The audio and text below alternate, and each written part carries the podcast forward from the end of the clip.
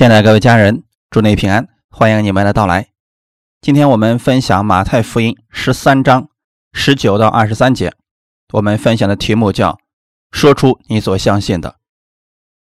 马太福音十三章十九到二十三节，凡听见天国道理不明白的，那恶者就来，把所撒在他心里的夺了去，这就是撒在路旁的了。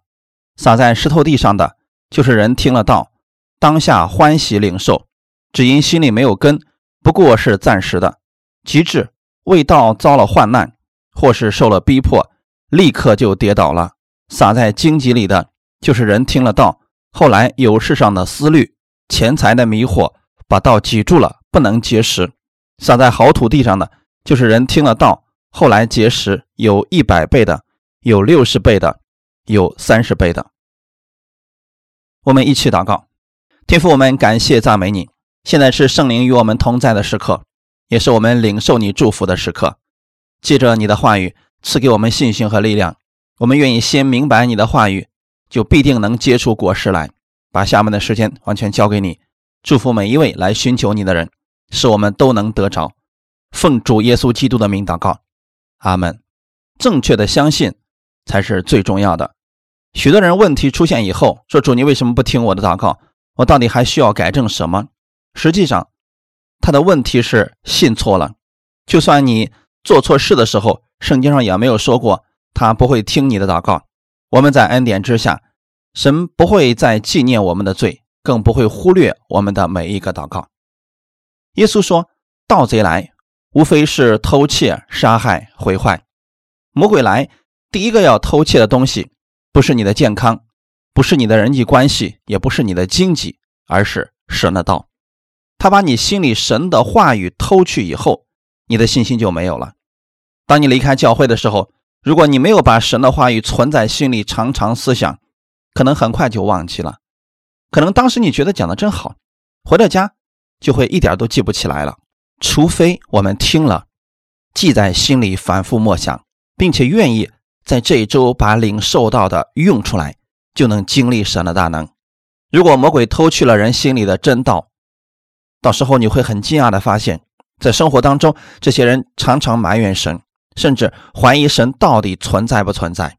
如果发生了这样的事情，请你一定要多听讲道录音，让我们的心里充满神的话语，圣灵会引导你经历他，见证他的话语。如果人的心里很长时间没有神的话语，就不愿意再听到了。魔鬼把你的道。拿去以后，一定会把一些错误的想法放在里面，人就觉得听到没什么用，信主不信主也没什么区别，去不去教会也没有什么关系。这些问题的根本原因就是心里缺了神的话语。圣经上告诉我们的是要持守你所信的。怎么样拆毁魔鬼这营垒呢？正确的相信，要把你所信的说出来。我们分享第一点，说出你所信的，信心就发挥功效了。格林多后书。第四章十三节说：“我们既有信心，正如经上记着说：‘我因信，所以如此说话。’我们也信，所以也说话。信心到底是如何来运作的呢？要用你的口把所信的说出来。当说出你所相信的时候，信心就开始发生功效了。但不能说反了。很多人说：‘今天真是糟糕的一天，今天烦死我了，又要去上班了。’”当你这样来说的时候，你说出的是你所相信的。你希望你的一天都是这样糟糕的吗？也有人说，下一周肯定比这一周更糟糕，工作更累啊。你现在口里所说的，正是你所相信的。弟兄姊妹，如果你相信下一周是充满祝福的一周，你要把它说出来。你相信，然后说出来，这就是作为基督徒首先要改变的第一点。多少年以来？教会不断的教导我们要有正确的生活，要有正确的品格，需要有好的行为。作为基督徒要学会顺服，我们不反对这些，确实要做到这些。可是问题是，力量从哪里来呢？如果人的心里边没有神的道，这道在路旁已经被魔鬼夺去了，人根本没有力量活出神所希望的好行为，因为没有种子在里面。在旧约的律法之下。神的要求是你必须要这样做，你必须要那样做，然后你才能够蒙福。可是人根本没有力量做到这些，耶稣基督降世，他为我们死在十字架上以后，使我们所有的人可以因他而活。当我们看到基督所做的，我们被爱了，我们领受了从他而来的爱和力量，这样信心就发生作用了。所以，每当你起床以后，你应该如何相信呢？基督如何，我在这世上也如何。当你信的正确了，你就会说，在神的眼中，我是公义的。我相信今天我是被神祝福的，我相信我是被神喜悦的。撒在好土地上的，就是人听到明白了，后来结识有一百倍的，有六十倍的，有三十倍的。当这道在人的心里明白了，人们知道了耶稣在十字架上为我们所做的，我们就可以领受他的力量，就能够不断的结识。神的恩典是一份礼物。你能够蒙神的祝福，不是因为你做了什么，而是耶稣基督为你做了什么。是我们每一天都有权柄接受从天国而来的祝福，这跟我们的行为没有关系，免得有人自夸。这与我们的成就表现无关，因为这是礼物。相信我们是公义的，所以我们领受这份从公义而来的祝福。你应该相信这一点，而且必须要把它说出来。你如此。说的时候，信心才会发生果效。在罗马书的第三章二十一到二十二节，这里边提到一些事情，我们一起来读，从二十节读到二十四节。所以，凡有血气的，没有一个因行律法能在神面前称义，因为律法本是叫人知罪。但如今神的义在律法以外已经显明出来，有律法和先知为证，就是神的义因信耶稣基督加给一切相信的人，并没有分别。因为世人都犯了罪，亏缺了神的荣耀，如今却蒙神的恩典，因耶稣基督的救赎，就白白的称义。弟兄姊妹，律法之外到底指的是什么呢？在律法之外来了一个人，他的名字叫耶稣基督。你可以理解为，在律法之外，神的意显明出来，是借着耶稣基督在十字架上所成之功赐给我们的，并且有过去的律法和众先知为见证。今天你能得着神的意，是因为耶稣基督将他的意给了你。因信耶稣基督，嫁给一切相信的人。阿门。在旧约律法之下，必须要遵守十诫，你才能够得到神的祝福。如果违背了，结果是什么？生命记二十八章后半节所记载的，那就是咒诅会临到这不顺服的人身上。可今天我们不一样，神的意在律法以外，在耶稣基督的身上显明出来。使我们今天借着耶稣基督都白白的被称义了，因为律法没有人能够完成，所以神差他的独生爱子耶稣为我们的罪死在十字架上，然后把耶稣他的意当做礼物赐给了我们。这到底是什么意思呢？他的意思是不必等你完全顺服，或者等你有了好的行为的时候，神才祝福你。今天你能够得到神的祝福，完全是他的恩典。二十三节，因为世人都犯了罪，亏缺了神的荣耀。世人犯罪，本不配得着神的恩典和祝福，但因着耶稣基督的救赎，他还清了我们的罪价。神的恩典因着耶稣临到了我们的身上。二十四节说，如今却蒙神的恩典，因耶稣基督的救赎，就白白的成义。如果今天你说我我又犯罪了，神又远离我了，他又开始管教我，开始咒诅我，这样想。你就是在靠你的行为得着神的祝福，这就出问题了。这就相当于说，第一种土地，心里的道已经被恶者夺去了。罗马书第四章一开始的时候怎么说了呢？如此说来，我们的祖宗亚伯拉罕凭着肉体得了什么呢？什么是肉体呢？第二节说，倘若亚伯拉罕是因行为称义，就有可夸的；只是在神面前，并无可夸。根据上下文，我们可以知道，这里边所说的肉体是指自我的努力。肉体不一定代表的是邪情私欲，邪情私欲是肉体的行为，肉体象征着自我努力。旧约记载，在出埃及记的十九章，当时所有的以色列百姓都聚集在西南山下，这时候神对他们说：“我要赐福给你们。”百姓们对神说：“凡你所吩咐我们的，我们都能够做到。”这就是人的肉体，也称为自我努力。因为那时候他们不知道自己的能力有多大，他们不知道自己的罪孽有多么深重。以色列百姓陷入到了自我努力的光景当中，常常抱怨，常常失败。这些外在的表现，是因为心里所信的道所结出的果子。以色列百姓看到环境就跌倒软弱，是因为这道被挤住了，不能忍耐结实。当一个人陷入到肉体当中的时候，那么他所结出来的果子一定是属肉体的。圣经上告诉我们，属肉体的果子有什么呢？嫉妒、纷争、愤怒、不耐烦、易怒、奸淫、邪荡。当以色列百姓刚刚还在自夸说“凡你吩咐我们的，我们都能做到”之后，他们做了什么事情呢？拜了金牛犊。你发现了吗？当一个人凭着肉体去做事情的时候，凭着自我努力遵行神话语的时候，那他所结出来的果子一定是属情欲的果子。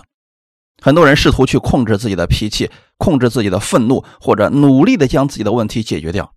比如被酒精充满的人，他使劲想通过自己的努力把这个酒给戒掉，把烟戒掉的时候，他发现越使劲越失败。肉体情欲所结出来的果子也是一样的，攻击这些果子是没有用的。你要做的是将它的根拿掉，必须要找出根源在哪里。比如说，当你看到一棵树，一棵正常的树，它这个季节的时候，它的叶子是绿的。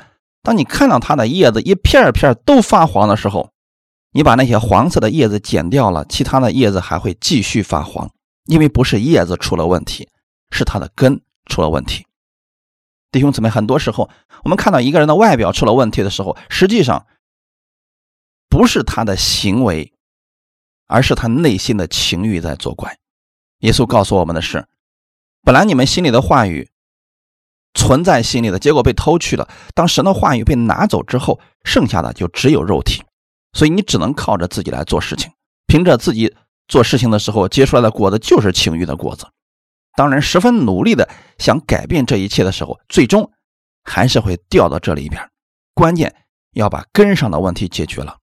情欲的根源，肉体的根源就是自我努力。但耶稣说。凡劳苦担重担的人，可以到我这里来，我使你们得享安息。意思是，如果你自己担着重担，非常努力的往前走，耶稣说不要这样了，不要再靠你的努力了，把你的担子拿过来，我要使你得享安息。这时候你会发现，我们的问题原来在这里。我要放弃了自己的努力，依靠耶稣基督的能力，问题就得以解决了。人总是不断的想通过自己的行为，通过自己的努力来获取本来已经拥有的。魔鬼当时欺骗亚当的时候怎么说的？你吃的日子就能像神一样了。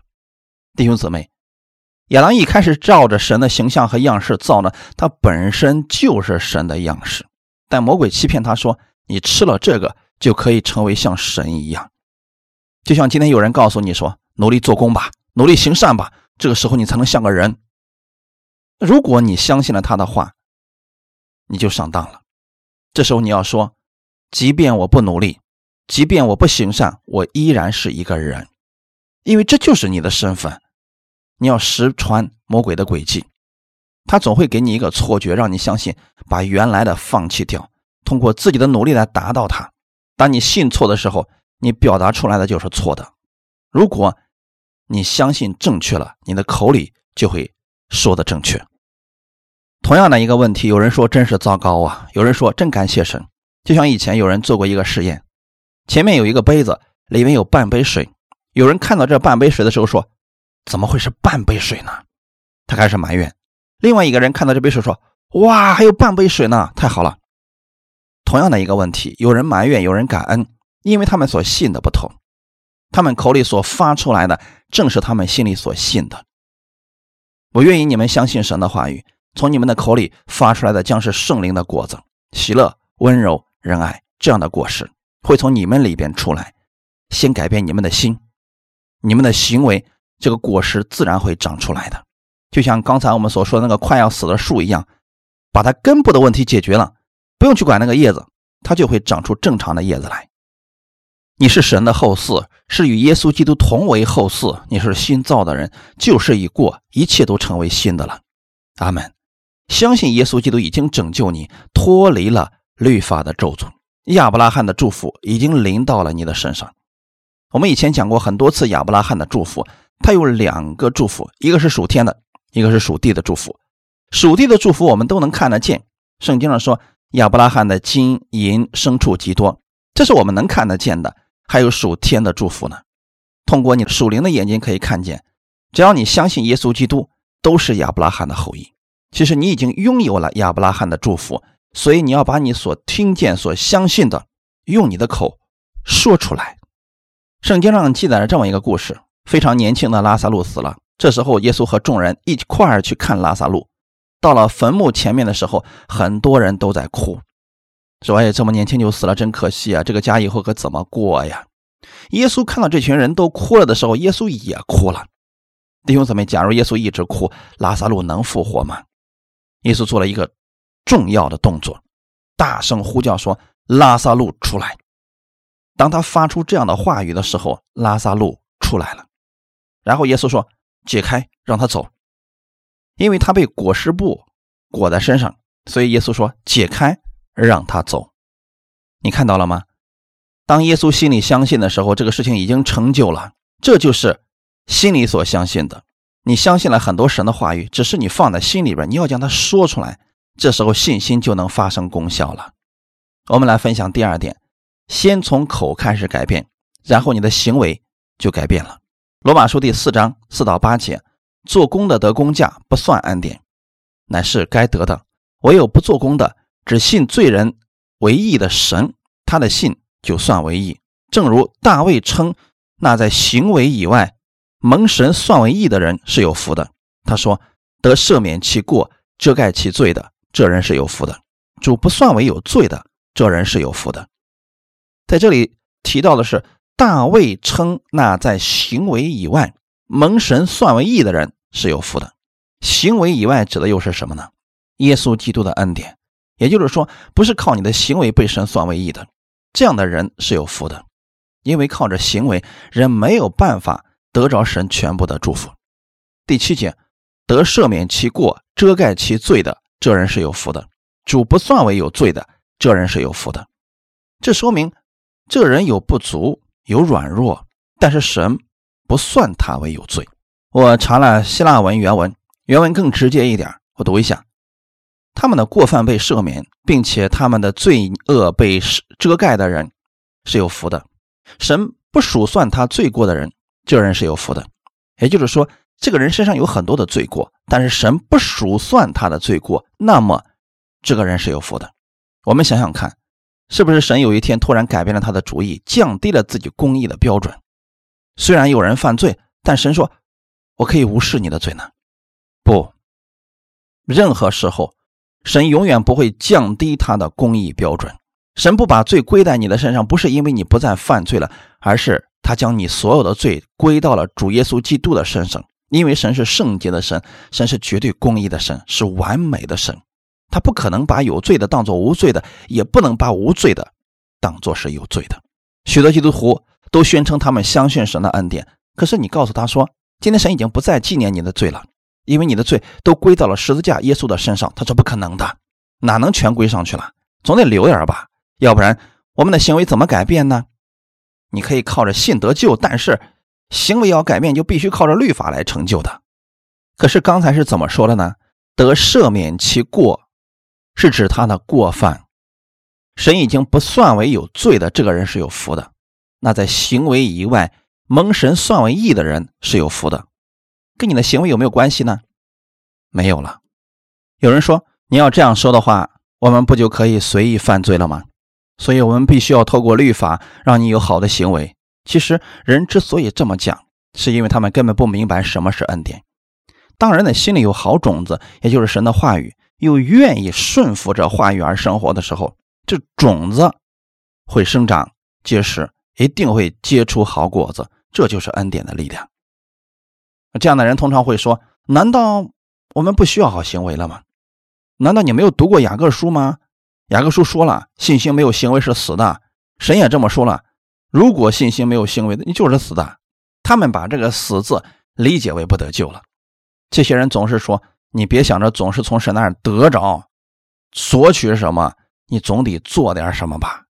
我们来看一下他们所说的经文：雅各书第二章二十一到二十四节。我们的祖宗亚伯拉罕把他的儿子以撒献在坛上，岂不是因行为称义吗？可见信心。与他的行为并行，而且信心因着行为才得成全。这就应验经上所说：“亚伯拉罕信神，这就算为他的义，他又得称为神的朋友。”这样看来，人称义是因着行为，不是单因着信。是不是雅各所相信的跟保罗所相信的冲突了呢？雅各说：“不仅要信，还得有好行为，要因行为称义。”可是刚才我们读的罗马书第四章第二节怎么说的呢？倘若亚伯拉罕是因行为称义，就有可夸的；只是在神面前并无可夸。那这两句是不是一样的呢？前面好像一样，后面结论完全不同。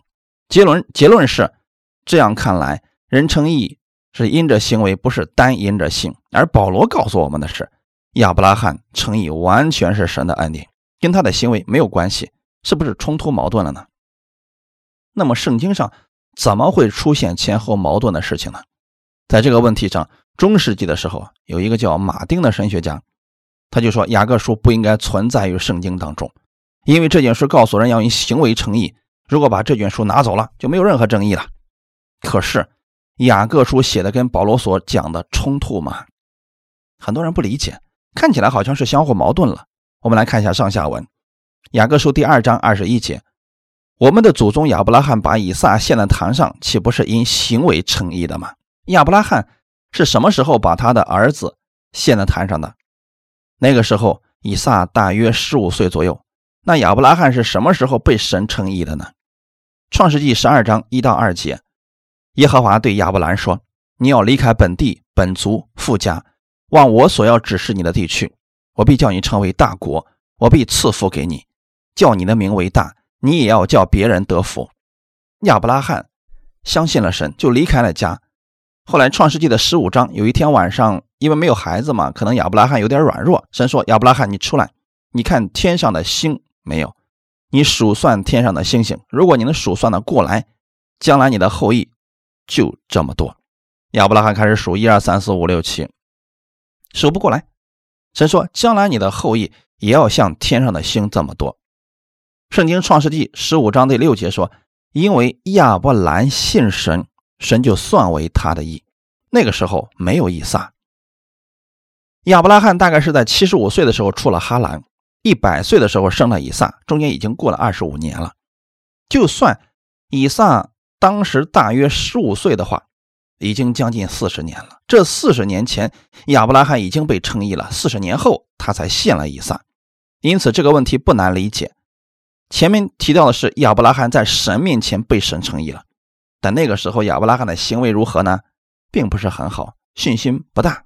创世纪十二章十一到十三节，将近埃及，就对他的妻子撒来说：“我知道你是容美，我知道你是容貌俊美的妇人。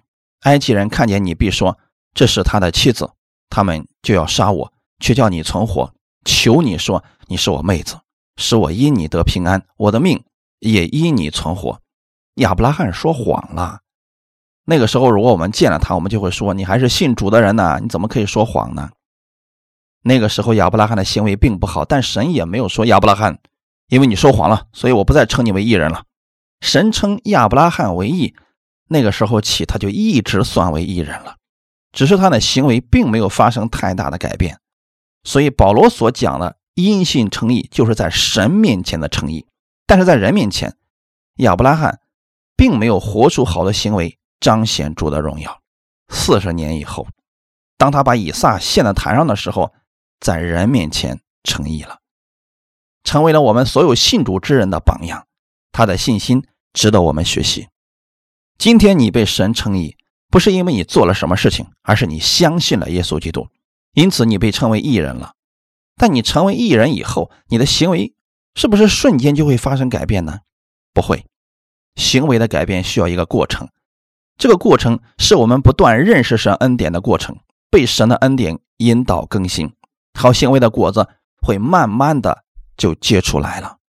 雅各强调的是果子，也就是在人面前有好行为。雅各书第二章十四到十七节，我的弟兄们，若有人说自己有信心却没有行为，有什么益处呢？这信心能救他吗？若是弟兄或是姐妹赤身露体，又缺了日用的饮食，你们中间有人对他们说：“平平安安的去吧。愿你们穿的暖，吃的饱，却不给他们身体所需用的，这有什么益处呢？这样，信心若没有行为，就是死的。这个人说的全对，但是他看起来毫无怜悯之心。即便如此，他在神的眼中还是个艺人，只是他的行为在人的面前并不能成义。也就是说，他的这个行为并不能给别人带来造就和益处。亚伯拉罕是在信主四十年以后，他的行为在人面前被称义了。我们相信耶稣基督的人就是新造的人，我们要去效法耶稣基督，效法他什么？不是努力成为艺人，你已经是了。你需要效法的是基督的样式，在人面前活出好行为。当亚伯拉罕把他的儿子以撒献在坛上的时候，他的行为就被称义了。创世纪二十二章十一到十二节，耶和华的使者从天上呼叫他说：“亚伯拉罕，亚伯拉罕。”他说：“我在这里。”天使说：“你不可在这童子身上下手，一点不可害他。”现在我知道你是敬畏神的了，因为你没有将你的儿子，就是你独生的儿子留下不给我。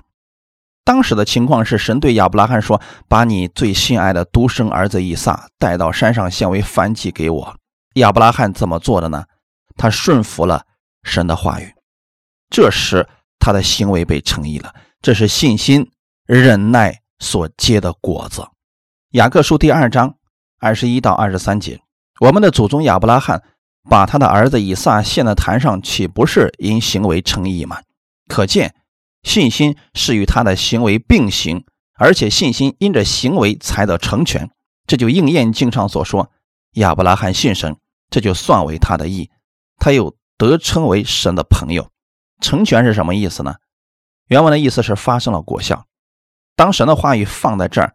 你怎么样才能真的相信他的话语呢？你的行为和神的话语符合的时候，这个时候你的行为被称义了。比如说，今天来到这儿聚会的弟兄姊妹，你们的行为被称义了，因为圣经告诉我们说不可以停止聚会。倘若知道那个日子快要来到了，更应当彼此劝勉，那就是不可以停止聚会。阿门。那么你们相信了，在这个末世当中。不应该停止聚会，所以你们来了。你是在实践神的话语，相信神的话语，并且把它行出来，这就叫因行为成义了。阿门。二十三节说，这就应验经上所说：亚伯拉罕信神，这就算为他的义。他应验的不是别的，是应验信。他相信了，就说出来，他去行动了。你看，亚伯拉罕那个时候心里先相信神会让他的儿子死而复活。这个在罗马书里面已经提到了，亚伯拉罕相信呢，从无到有死而复活的神，他相信就算把儿子献在坛上，神也会让他从死里复活。他已经相信了神的话语，然后说出了信心的话语。亚伯拉罕对他的仆人说：“你们和驴在此等候，我与童子往那里去拜一拜，就回到你们这里来。”他知道自己要把儿子献上，但他说：“我和儿子上去。”我们还要再回来。那个山称为耶和华以勒，神必有预备。今天我们很多人说了，神必有预备，神必有预备。先相信，再说出来，然后再照着你所信的去行，你就因着行为被称义了，这就临到了这个祝福。圣经绝对不会前后矛盾的。我们看到了亚伯拉罕献以撒，我们把这个故事称之为伟大信心的行为。可是很多人错用这些经文，以此来试探弟兄姊妹，这样就不好了，会让人跌倒的。以前一个牧师就问他们的信徒说：“他专门挑姊妹问，神如果现在要把你儿子献上，你要不要做？”那姊妹说：“我做不了。”这个事情绝对不能这么来问的，这样是在试探他的信心，因为他没有这个信心，神也不会让他这么做的。阿门，姊妹们不用担心，我是不会像你们这么问的。神知道亚伯拉罕的信心，所以因着这个事情，他的行为成为了我们今天效法的榜样。但是，并不是需要每一个人都要把儿子献给神。我们效法的是亚伯拉罕，完全相信神的信心。你也要相信，神在这一周对你必有丰盛的预备。哈利路亚！箴言书十八章二十到二十一节，人口中所结的果子必充满肚腹，他嘴所出的必使他饱足。生死在舌头的泉下，喜爱他的必吃他所结的果子。有人说我在基督里边是新造的人，可是第二天又说了，你看我怎么这么命苦呢？信了耶稣也不行啊。我们口里说什么话很重要，口里若是常常赞美的话，赞美的果效就会充满肚腹，嘴所说的必然让他饱足。简单来说，一个人口里经常说什么，事情就会朝那个方向发展，他必吃自己口中所结的果子。前两天有个姊妹给我做了这么一个见证，现在他在做销售，在那个城市里边，这个行业目前来说不太景气，但他是怎么做的呢？他每天出门做业务的时候，带着手机听讲道录音，然后嘴里还会方言祷告。公司的人都不理解他，反而在后面说到他。前两天他给我做见证说，周围的人都不理解我，觉得我不可思议。但有一件事情，他们都看到了，任何人的业绩都比不上我。神每天不断的祝福我，所以我高兴，我愿意这么歌唱，我愿意这样来生活。弟兄姊妹，要把你所信的用你的口说出来。感谢主。我们宣告耶稣基督在十字架上为我们所换来的祝福。我们相信基督爱我，为我舍己。我们把他所成就的祝福宣告出来，因为那就是耶稣赐给我们的。我们的公义是我们不配得的，但是耶稣把这个当作礼物给了我们。以前我们是在贫穷当中，可今天我们宣告我在基督里是富足的。我相信天父必赐福我手所做的，使我凡事兴盛。别人不愿意如此相信，就由他去吧。但是你们要如此来相信，因为我愿意你们看到这样的祝福临到身上。我们不是乱用恩典，明白了恩典不会让人放纵，因为当人的心里边正确相信了，我们相信神的道有能力，必然会结实一百倍、六十倍、三十倍。我们把结果凭着信心说出来而已。当人每一天心里都被基督的话语充满的时候，就会活出基督的样式。这样的人。品尝到了基督的美好，不愿意去犯罪的。你每天不断的领受从神而来的爱和祝福，就会活出爱的生命。就像你对你家的孩子一样，你每天换着花样给他做好吃的，各种营养的，这不是你爱他的表现吗？你怎么又会说我恨他？我希望他得病，我希望他呃怎么样？这不正好就相反了吗？一个泉源里面不能出两种水，你要相信，当你心里面。被基督的灵、圣灵充满的时候，你所结出来的果子就是圣灵的果子。刚才我们提到了，有很多肉体的情欲的果子，就是因为心里边有情欲，所以被情欲充满以后结出来的就是情欲。问题不在果子上，在根上。一棵树根腐烂了，结出来的果子就是坏果子。把它根部的问题解决了，它结出来的果子就是好果子。你知道吗？这个根就是我们的相信。如果今天你还相信，当你行为不好的时候，神会远离你，用疾病管教你，各种灾祸会临到你，你会越想越害怕，你还愿意去亲近神吗？不愿意了。事实上，圣经告诉我们，神就是爱。就算你行为不好的时候，神还是爱你的；就算你失败的时候，神仍然是爱你的。这个时候，这个人失败了，他想起来的是什么呢？他想到的是神还是爱我的，所以这种力量会使他愿意来到神的面前祷告的。正确的相信，正确的宣告，你就有正确的行为。